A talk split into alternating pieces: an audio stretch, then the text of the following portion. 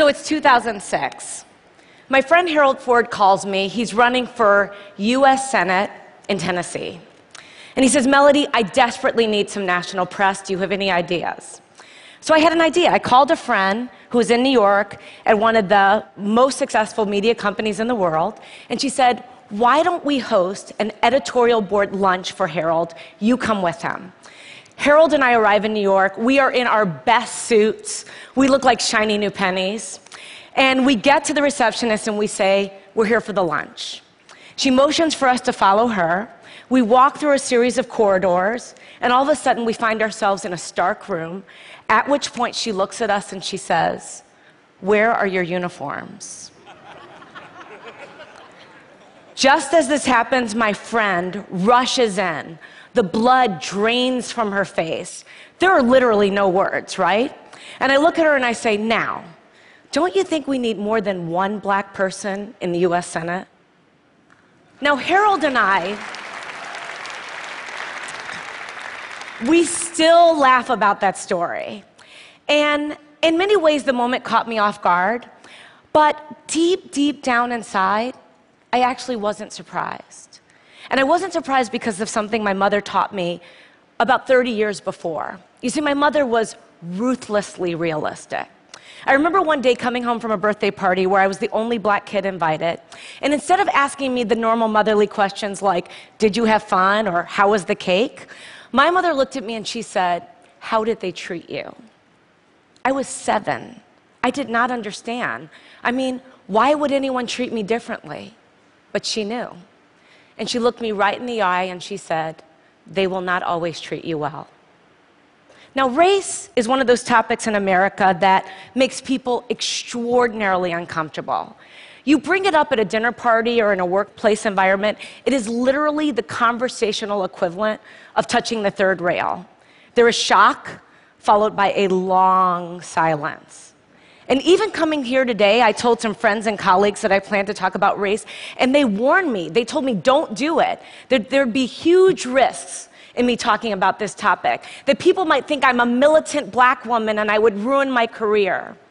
And I have to tell you, I actually, for a moment, was a bit afraid. Then I realized the first step to solving any problem is to not hide from it. And the first step to any form of action is awareness. And so I decided to actually talk about race. And I decided that if I came here and shared with you some of my experiences, that maybe we could all be a little less anxious and a little more bold in our conversations about race. Now, I know there are people out there who will say that the election of Barack Obama meant that it was the end of racial discrimination for all eternity, right? But I work in the investment business, and we have a saying the numbers do not lie.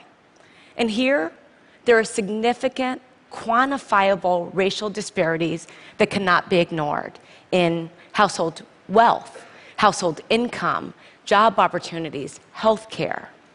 One example from corporate America even though white men make up just 30% of the US population, they hold 70% of all corporate board seats. Of this Fortune 250, there are only seven CEOs that are minorities.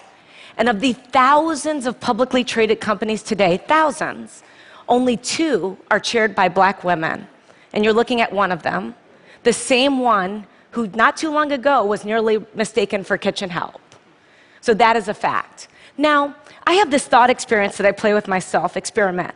When I say, imagine if I walked you into a room and it was of a major corporation like ExxonMobil, and every single person around the boardroom were black, you would think that were weird. But if I walked you into a Fortune 500 company and every around the table is a white male, when will it be that we think that's weird too? And I know how we got here. I know how we got here. You know, there was institutionalized and one time legalized discrimination in our country. There's no question about it. But I still, as I sort of grapple with this issue, my mother's question hangs in the air for me How did they treat you? No, I do not raise this issue to complain or in any way elicit any kind of sympathy, I have succeeded in my life beyond my wildest expectations. And I've been treated well by people of all races more often than have, I have not. I tell the uniform story because it happened. I cite those statistics around corporate board diversity because they are real.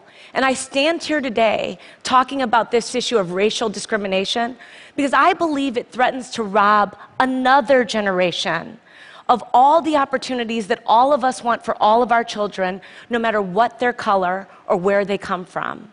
And I think it also threatens to hold back businesses. You see, researchers have coined this term color blindness to describe a learned behavior where we pretend that we don't notice race. If you happen to be surrounded by a bunch of people who look like you, that's purely accidental. Now, color blindness, in my view, doesn't mean that there's no racial discrimination and there's fairness. It doesn't mean that at all. It doesn't ensure it. In my view, colorblindness is very dangerous because it means we're ignoring the problem. There was a corporate study that said that instead of avoiding race, the really smart corporations actually deal with it head on. They actually recognize that embracing diversity means recognizing all races, including the majority one. But I'll be the first one to tell you this subject matter can be hard, awkward, uncomfortable, but that's kind of the point.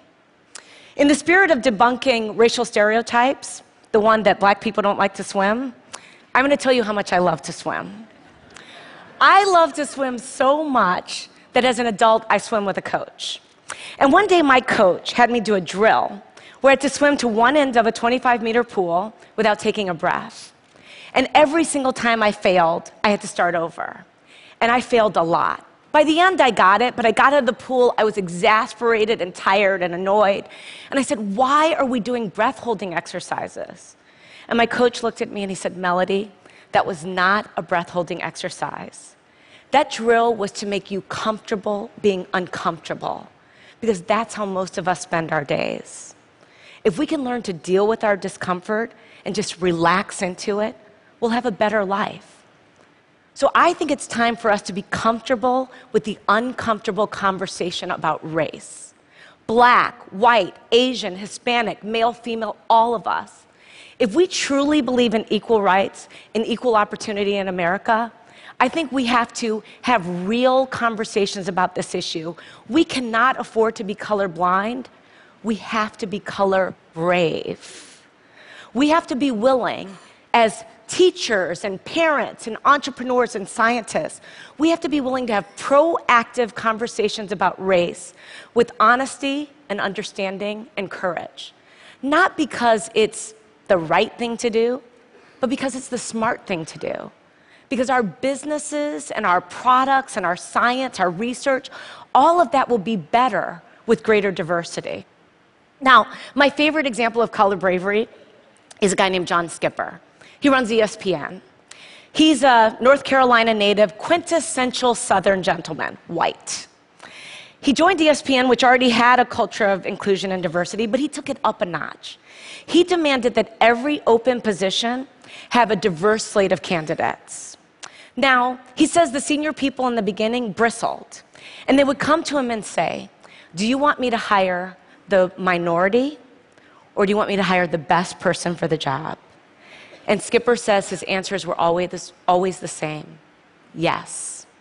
And by saying yes to diversity, I honestly believe that ESPN is the most valuable cable franchise in the world. I think that's a part of the secret sauce. Now, I can tell you in my own industry, at Ariel Investments, we actually view our diversity as a competitive advantage. And that advantage can extend way beyond business. There's a guy named Scott Page at the University of Michigan. He's the first person to develop a mathematical calculation for diversity. He says if you're trying to solve a really hard problem, really hard, that you should have a diverse group of people including those with diverse intellects. The example that he gives is the smallpox epidemic. When it was ravaging Europe, they brought together all these scientists and they were stumped. And the beginnings of the cure to the disease came from the most unlikely source a dairy farmer. A dairy farmer who noticed that the milkmaids were not getting smallpox. And the smallpox vaccination is bovine based because of that dairy farmer. Now, I sit, I'm sure you're sitting here and you're saying, I don't run a cable company. I don't run an investment firm. I am not a dairy farmer. What can I do? And I'm telling you, you can be color brave. If you're a part of a hiring process or an admissions process, you can be color brave. If you are trying to solve a really hard problem, you can speak up and be color brave. Now, I know people will say, but that doesn't add up to a lot. But I'm actually asking you to do something really simple observe your environment at work, at school, at home.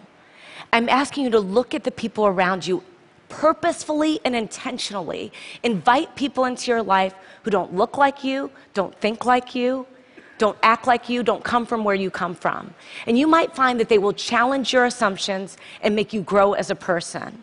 You might get powerful new insights from these individuals.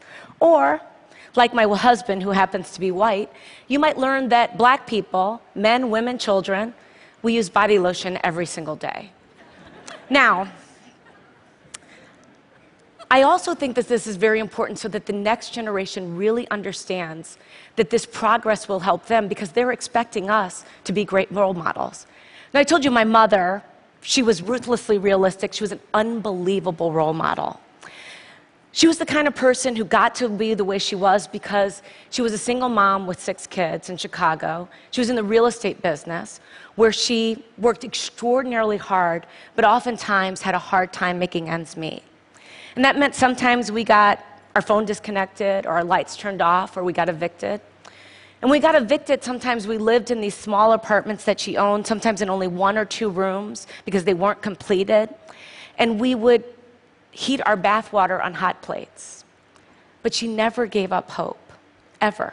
And she never allowed us to give up hope either. This brutal pragmatism that she had, I mean, I was four and she told me, Mommy is Santa. I was, she was this brutal pragmatism. She taught me so many lessons, but the most important lesson was that every single day she told me, Mellody, you can be anything, anything.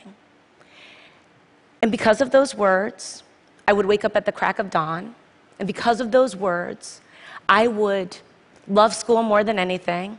And because of those words, when I was on a bus going to school, I dreamed the biggest dreams. And it's because of those words that I stand here right now, full of passion, asking you to be brave for the kids who are dreaming those dreams today.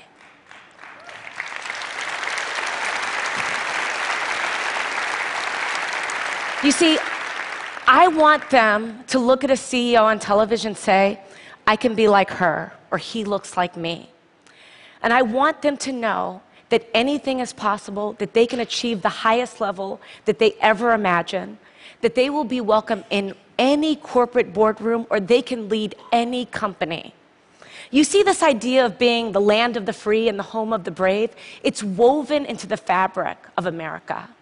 America, when we have a challenge, we take it head on. We don't shrink away from it. We take a stand. We show courage. So, right now, what I'm asking you to do, I'm asking you to show courage. I'm asking you to be bold. As business leaders, I'm asking you not to leave anything on the table. As citizens, I'm asking you not to leave any child behind. I'm asking you not to be colorblind, but to be color brave so that every child knows that their future matters and their dreams are possible. Thank you.